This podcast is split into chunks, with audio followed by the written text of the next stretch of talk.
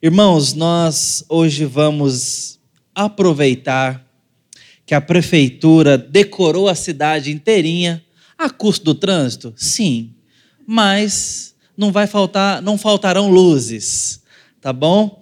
Mas aproveitar que a prefeitura inaugurou luzes aí na cidade toda, o governo fez um grande evento lá na no Oscar Niemeyer para você mais um ano só para que a igreja pudesse pregar que Jesus Cristo nasceu e veio, tá? Tá todo mundo decorando as lojas, os shoppings, para que a gente tenha essas luzes para perceber um recado muito especial, uma notícia maravilhosa. Jesus nasceu. Tá? E é sobre esse texto que nós vamos conversar hoje e ler juntos aqui. Eu quero convidar você ao texto de Lucas, capítulo 2. Obviamente que eu estou brincando, mas eu quero aproveitar a ocasião de uma data de calendário, né, uma agenda é, lúdica do calendário, de diversão, de entretenimento e também comercial dentro do calendário tradicional. Nós não honramos o calendário das culturas. Nós não entendemos que o calendário que nós temos é um calendário, um calendário bastante romanista, diga-se de passagem, é um calendário que rege a nossa liturgia. Mas como não aproveitar a oportunidade de falar sobre a natividade de Jesus quando o mundo todo, boa parte dele, está prestando atenção em algo a respeito disso? Nos Estados Unidos, por exemplo, uma grande nação, a palavra que se tem para isso é Christmas. Tem a ver com Cristo. Aqui nós temos a ideia de Natal. Natal tem a ver com nascimento. Ou seja, ainda que de forma singela, estão falando sobre o nascimento de alguém. Estão falando sobre o nascimento de Cristo. Ainda que as lojas pouco se importem com isso, ainda que o comércio sequer é, queira lembrar isso, ainda que tenha gente contra Cristo, aproveita agora as luzes, as decorações. Esses dias eu, esses dias não, alguns anos atrás eu fui numa cele... decoração, né? Fui ver uma decoração de Natal num shopping, o shopping Pátio Higienópolis. Um shopping fica ali perto do, do Mackenzie, em Higienópolis. A decoração do Natal era esquilos voadores. Então, cada vez mais nós vamos ter uma ocasião comercial. Decoração por decoração. Pouco se falará sobre Jesus no comércio, na internet, porque não é a agenda do mundo, é a agenda da missão da igreja. Então nós vamos aproveitar essas luzes, aproveitar essas decorações, aproveitar essa ocasião para reforçar o verdadeiro Natal. OK? Lucas capítulo 2. Os próximos sermões seguirão essa linha, bem como nosso estudo de domingo pela manhã. Versículos 8 até o 20. Assim diz a palavra do Senhor. Havia naquela mesma região pastores que viviam no campo e guardavam os seus rebanhos durante as vigílias da noite. E um anjo do Senhor desceu aonde eles estavam, e a glória do Senhor brilhou ao redor deles. E ficaram tomados de grande temor. O anjo, porém, lhes disse: Não tenham medo Estou aqui para lhes trazer boa nova de grande alegria, que será para todo o povo. É que hoje, na cidade de Davi, lhes nasceu o Salvador, que é Cristo, o Senhor. E isto servirá a vocês de sinal. Vocês encontrarão uma criança envolta em faixas e deitada em uma manjedoura. E de repente apareceu com o anjo uma multidão do exército celestial, louvando a Deus e dizendo: Glória a Deus nas maiores alturas e paz na terra entre os homens a quem ele quer bem.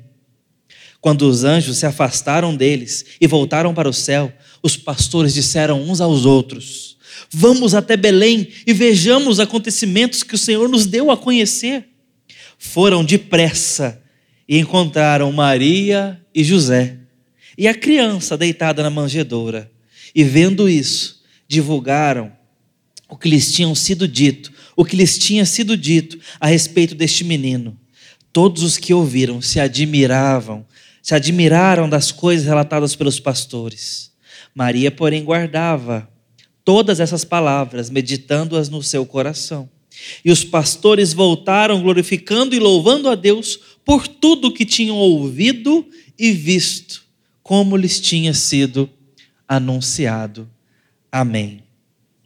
Eu vou pedir ajuda para a poeta, ou a poetisa, perdão, mineira, Adélia Prado, que já na sua velhice escreveu a Cantiga dos Pastores. E ela, uma das escritoras de poesia que eu mais admiro, ela diz assim: À meia-noite no pasto, guardando nossas vaquinhas, um grande clarão no céu guiou-nos a esta lampinha. Achamos este menino entre Maria e José, um menino tão formoso. Precisa dizer quem é? Seu nome santo é Jesus, Filho de Deus, muito amado. Em uma caminha de coxo, dormia bem sossegado. Adoramos o menino, nascido de tanta pobreza, e lhes oferecemos presentes de nossa pobre riqueza. A nossa manta de pele, o nosso gorro de lã, nossa faquinha molada, nosso chá de hortelã. Os anjos cantavam hinos cheios de vivas e améns. A alegria era tão grande e nós até cantamos também. Que noite bonita é esta, em que a vida fica mansa, em que tudo vira festa e o mundo inteiro descansa. Esta é uma noite encantada, nunca assim aconteceu. Os galos, todos saudando, o menino Jesus nasceu. Adélia Prado. Irmãos, essa era uma noite comum de trabalho. Os pastores, e eu quero muito que você e eu valorizemos as frases bíblicas para nossa meditação, para a exposição desse texto. Havia naquela mesma região pastores que viviam no campo e guardavam as horas das vigílias da noite, ou as horas da vigília da noite. Eles estavam trabalhando. Todo ano nós paramos para uma noite especial de confraternização natalina, que eu não sei que por que cargas d'água foi para o dia 24.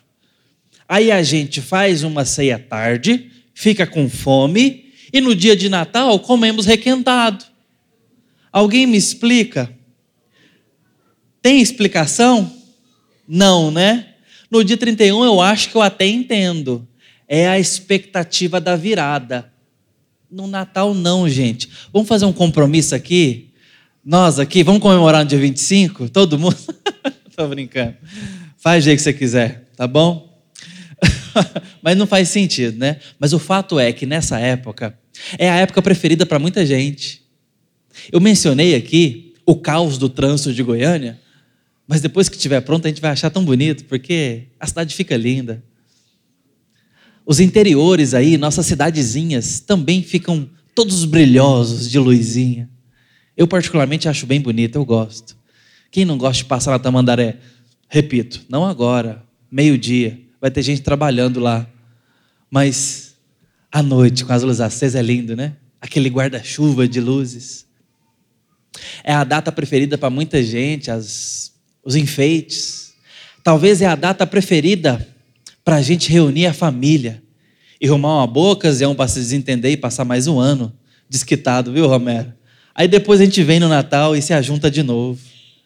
Porque diz o mundo secular que existe uma magia do Natal. O que é a magia do Natal? Ora, não existe magia do Natal, mas a rigor do que se pensa, talvez estejamos falando de uma propensão universal da comunhão. Seria talvez um pecado maior o insulto no dia de Natal? A família desunida no dia de Natal? A frieza à mesa no dia de Natal? Talvez. secularmente falando, no mundo comum, no Natal não é ocasião para estarmos separados. O Natal é paz, é momento de trégua, é momento de amor, é momento de solidariedade.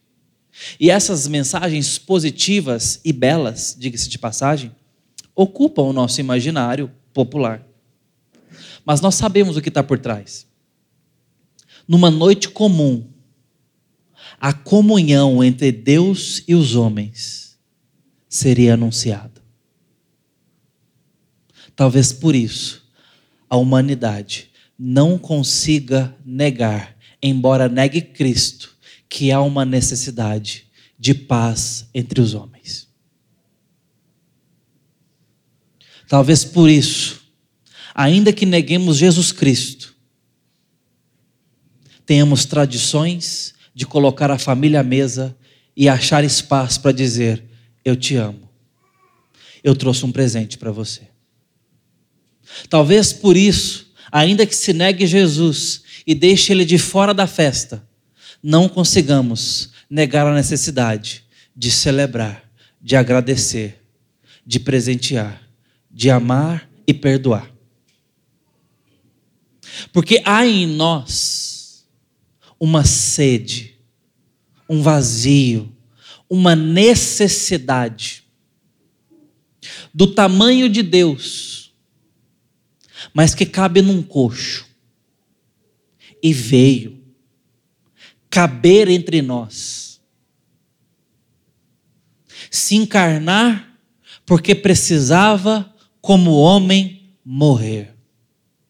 Numa noite escura, brilhou um clarão e uma notícia de luz foi dada. É que vos nasceu na cidade de Davi um menino que será para o bem e a paz dos homens, a quem o Senhor quer bem. Ele é o Salvador o anjo anuncia isso com certa pompa e exultação. Sabia o anjo tudo que estava por trás do Salvador? Certamente já havia muito escândalo nas regiões celestiais. E é por isso que eu trouxe o título para essa meditação de um Natal humilhado. Porque por mais que aquela ocasião fosse gloriosa, aos olhos de quem compreende a redenção, aos olhos privilegiados da igreja que agora, agora olha em retrospectiva e exulta nesse cântico, na aparição angelical e tudo que tem de belo, a gente coloca Lá em casa eu tenho, irmãos, uma escultura que nós montamos todo Natal. É nossa desculpa não ter que montar árvore de Natal com as crianças. Dá trabalho demais. Então a gente monta uma escultura onde tem Jesus, tem Maria. É bem bonito, é uma peça bem artística. Eu monto todos os anos. É o nosso enfeite de Natal predileto. E ali nós inculcamos nos nossos filhos o verdadeiro Natal. Que nasceu um menino, esse menino é Deus encarnado. Maria e José foram seus pais aqui na terra e ele nasceu para dar a vida por nós, para nos salvar. Esse é o verdadeiro Natal. Todos os anos nós fazemos isso. Aquilo a gente coloca como peça artística, a gente acha bonito. Muitos condomínios têm aí é, presépios grandes. O Flamboyant, é, tradicionalmente, o shopping, mantém um presépio em alta escala. Não é um para um, mas é quase. Maria bem grandona, José bem grandão. E coloco ali no piso térreo a gente vê beleza nisso. Mas não foi belo. O que nós estamos vendo aqui com os pastores é humilhante. Deus se esvaziou da glória para se encarnar e não ter nem lugar para nascer nenhuma dignidade. Não havia. A ocasião do primeiro Natal não tem beleza ambiental, estrutural, institucional, ornamental. Não tem. A beleza está no seu significado. É como se os anjos estivessem dizendo isso com lágrimas. Como, tá? É eu imaginando. Porque sabem da alegria da anunciação, mas talvez já conhecessem de antemão o preço pago desse anúncio. O menino será Salvador. Qual é o preço disso? O preço é a morte de Deus, é a humilhação de Deus, é o esvaziamento de Deus que anjos adoram dioturnamente. Mas eles estavam num dia qualquer. Isso me lembra o que o apóstolo Paulo falou em Filipenses, capítulo 2, versículos 5, 6, 7 e 8. Tende em vós mesmos o mesmo sentimento que houve também em Cristo Jesus, pois ele, subsistindo em forma de Deus, não julgou com usurpação o ser igual a Deus, antes a si mesmo se esvaziou, assumindo a forma de servo, tornando-se em semelhança de homens e reconhecido em figura humana, a si mesmo se humilhou, tornando-se obediente até a morte e morte de cruz. Aquele bebê nasceu para isso. Mas os pastores que viviam nos campos guardavam o rebanho durante a vigília da noite. Era isso que estava acontecendo. Uma noite qualquer e os anjos vieram anunciar isso tudo para eles. Já imaginou o porquê disso? Essa cena ela parece um tanto quanto desconexa para mim no primeiro olhar. Deus está trabalhando e decidiu que chegou a hora dele mexer na terra. A hora tão aguardada pelos profetas, a hora profetizadas, por exemplo, por Isaías 9, versículos 1 a 7, que fala sobre o maravilhoso conselheiro, aquele que tem o trono de Davi, que traria paz e o zelo do Senhor fará isso, que vai trazer esse menino para reinar. Chegou a hora. Chegou o momento tão aguardado que os profetas falaram e muitas vezes não foram ouvidos. Chegou o momento que a igreja no Antigo Testamento aguardou. Chegou o momento que o trono de Davi apontou. Chegou o momento que ressignifica a arca de Noé. Chegou o momento que traz agora o verdadeiro Adão, o segundo Adão, aquele que não erra, aquele que não perece, mas aquele que aponta a vitória. Chegou o grande momento do verdadeiro profeta. Chegou agora aquele que cumpre todos os sacrifícios sacrifícios feitos no Velho Testamento. Chegou o momento, chegou a hora, é essa noite. Mas aí os anjos vão falar com os pastores que estão pastoreando na noite. Você consegue entender isso?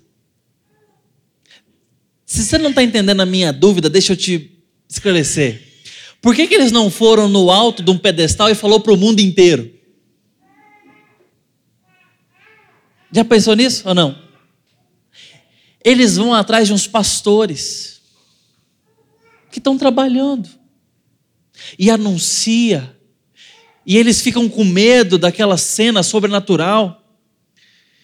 E enquanto eles estão ouvindo aquilo, aparece diante deles um exército. Isaías profetizou: o Senhor dos exércitos fará isso.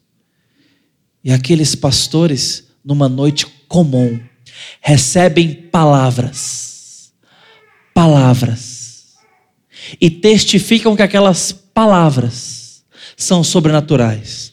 Num primeiro momento, porque quem está anunciando são os mensageiros. Anjo significa mensageiro.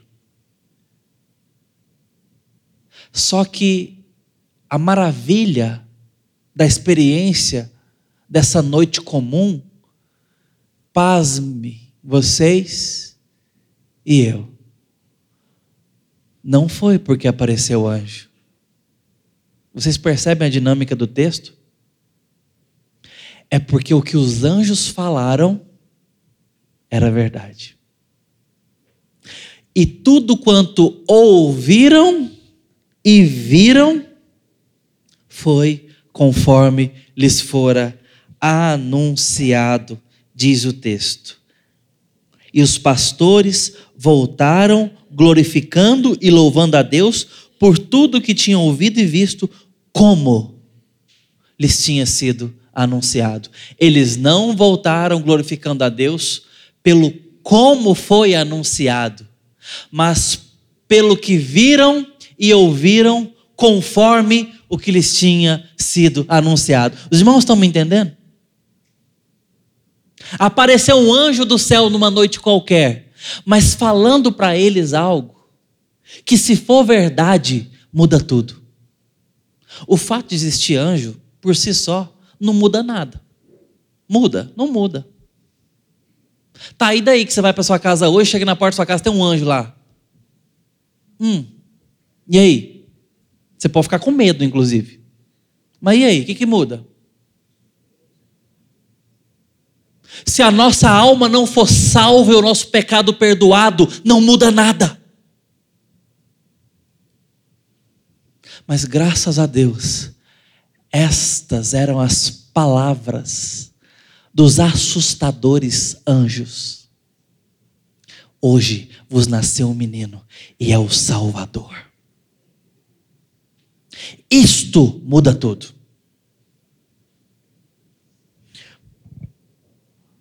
Porque um anjo do Senhor desceu aonde eles estavam, e a glória do Senhor brilhou ao redor deles. A glória do Senhor só será fogo consumidor se não houver um menino na manjedoura para nascer, sofrer e morrer morte de cruz. Porque nós não temos paz com Deus. Nós somos inimigos de Deus, pecadores imundos, carentes da glória e da graça de Deus. Aquela presença assustadora disse para aqueles homens, portanto, não temam. Como não ter medo diante de Deus? Esse texto nos mostra isso. Qual é a possibilidade minha e sua de ir à presença de Deus sem medo? Não é porque Deus é seu amigão, não, seu colega. Não é. Não é meu colega. Deus não é meu amigão. Ele é Senhor dos senhores. Ele é o Santo, Santo, Santo Deus único e verdadeiro. Intolerável é o pecado diante dele e os pecadores. Mas esse também é o Deus amor. É o Deus bondoso, benigno, paciente, benevolente, retribuidor em Cristo Jesus. E Ele tem nos abençoado ele tem nos dado um caminho de bênção. E esse caminho é exclusivamente pela via da madeira da manjedoura até a madeira da cruz. Aqueles anjos estavam ali, mas dizendo: trago boa nova de grande alegria para vocês e para todo o povo. Qual boa nova? Hoje vos nasceu o Salvador, que é Cristo o Senhor. Esse é o endereço de Jesus. Esse é o RG de Jesus.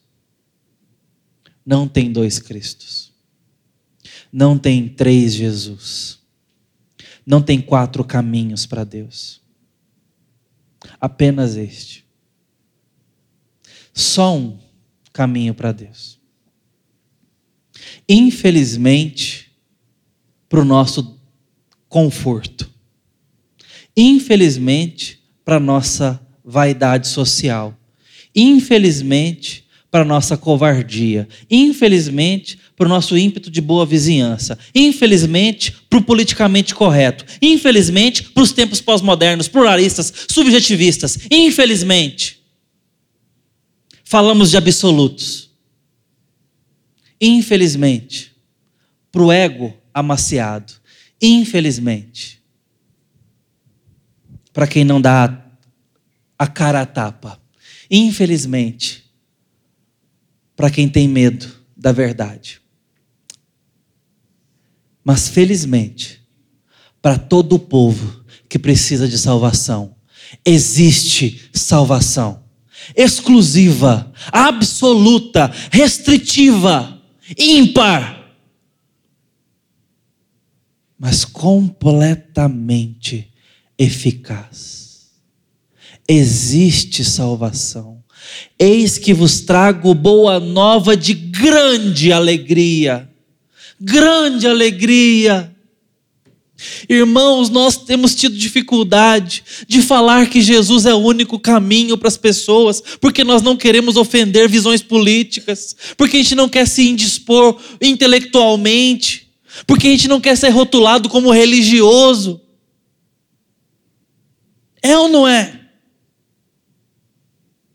Mas, queridos, essa mensagem absoluta, restritiva, excludente de tudo quanto é visão torpe ou dispare, da que Jesus é a boa nova de salvação única.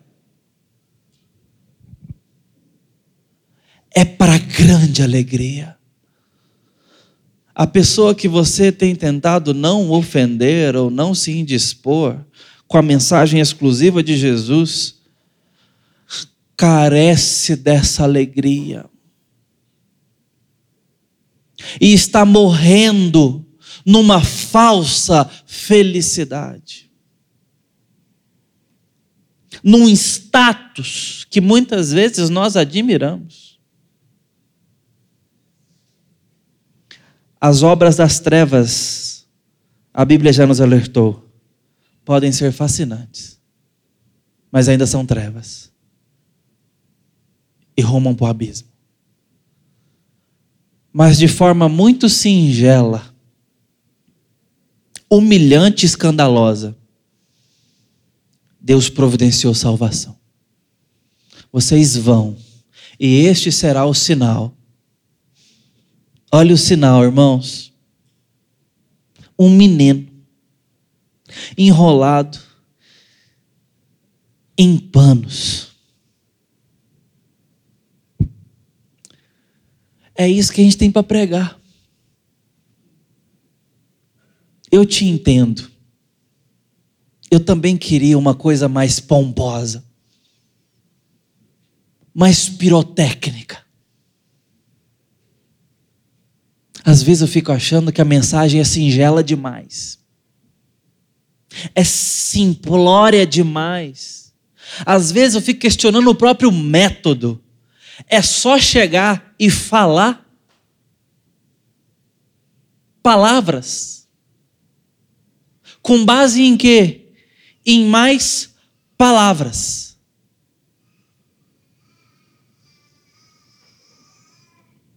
E este vos será o sinal: encontrarão um menino envolto em panos. E este é o Salvador. Este é o Salvador. Grande alegria para vocês e para todo o povo. O Salvador já está entre nós. Essa era a mensagem. Ele chegou. Os anjos sabiam do que está falando. Os pastores estavam começando a entender. Nós, nós muito menos. Mas, estamos, mas temos recebido essa mensagem. Temos recebido essa boa notícia. E então, eles foram e viram uma criança envolta em panos.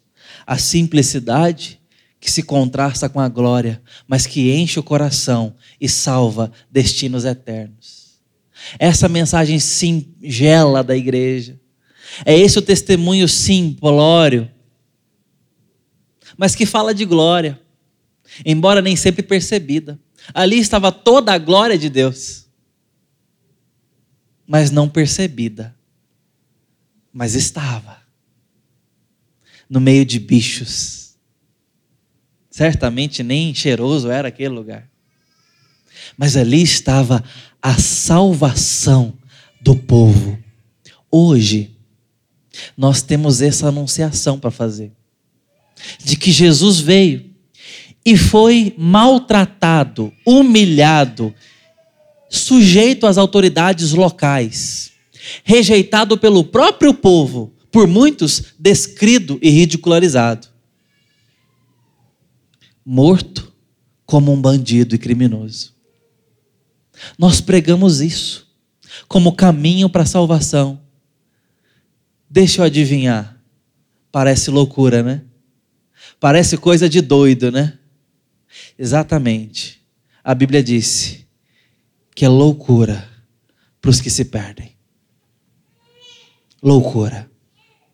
Um menino numa manjedoura. É o rei que está acima do trono de Davi, superior a Salomão, senhor dos senhores, pai de Abraão, Isaac e Jacó. O menino no coxo um criminoso na cruz. Poder de Deus para os que creem. Esse é Jesus. Esse é o seu endereço. Esse é o seu CPF. Senhor dos Senhores. Salvador. Loucura para os que não creem. Mas poder de Deus para aqueles que se apegam a Ele. Voltaram então os pastores glorificando. Nunca mais foram os mesmos. Nunca mais uma vigília da noite foi a mesma, embora igual fosse. Depois de conhecer essa mensagem, nós não trabalharemos mais do mesmo jeito. Porque tudo mudou. Jesus veio e isso muda tudo. Diz o texto que os pastores voltaram glorificando e louvando a Deus por causa de tudo o que tinham visto e ouvido, conforme lhes tinha sido anunciado. Glorificaram a Deus não por causa dos anjos, mas por causa de que aquilo que os anjos anunciaram era verdade. O menino Salvador veio. Deixa eu te perguntar uma coisa, finalmente. Você crê que Jesus veio? Você crê que ele estava naquele coxo naquela noite? Você crê que ele sofreu, foi humilhado, entregue às autoridades, traído e foi morto numa cruz? Sim. E você crê que isso aconteceu sendo ele salvador do povo, salvador daqueles que merecem morte eterna. Se sim, isso tem que mudar tudo. Porque anjos anunciaram, Deus veio e tudo foi feito para que a glória de Deus fosse acessível a trabalhadores comuns, a gente como a gente, a pecadores como nós. Para não só receber essa grande notícia de alegria enorme, mas também para oferecê-la, para dá-la de presente, para dizer e anunciar.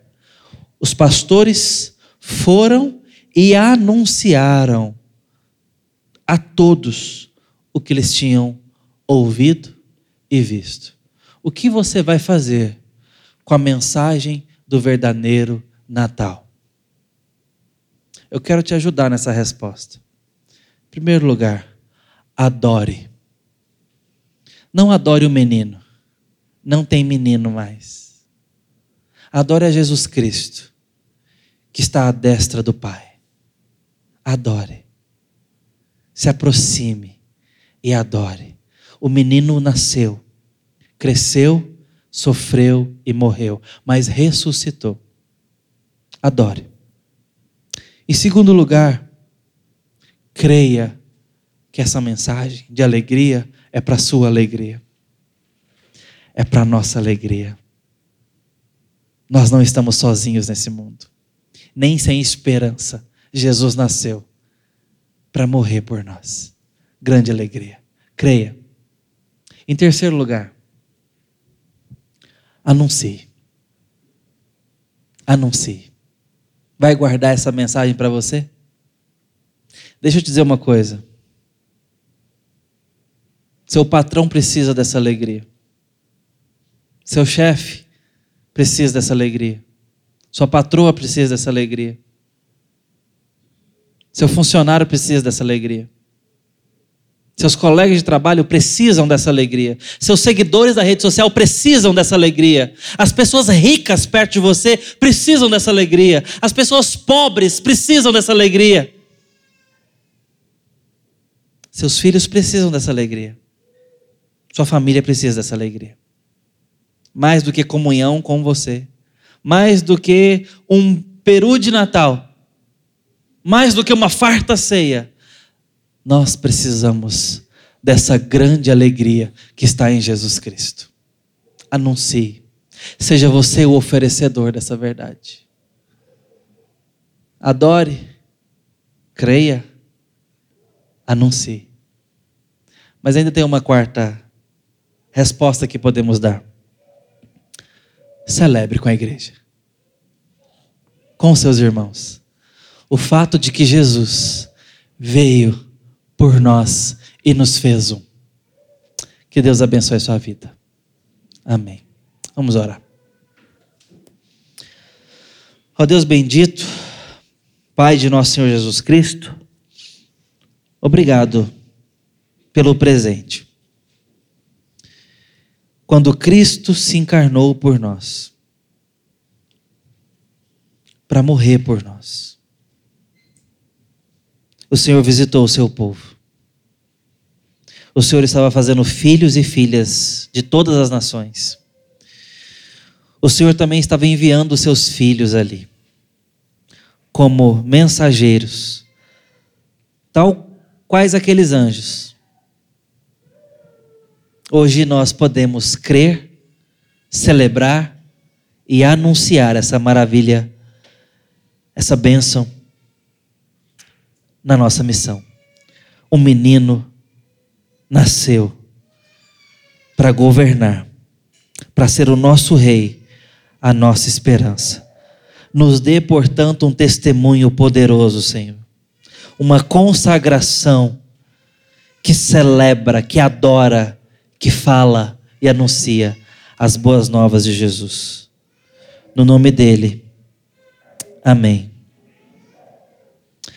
Amado povo de Deus, que o amor de Deus Pai, Filho e Espírito Santo esteja sobre vós, vos preenchendo de grande alegria, hoje e sempre.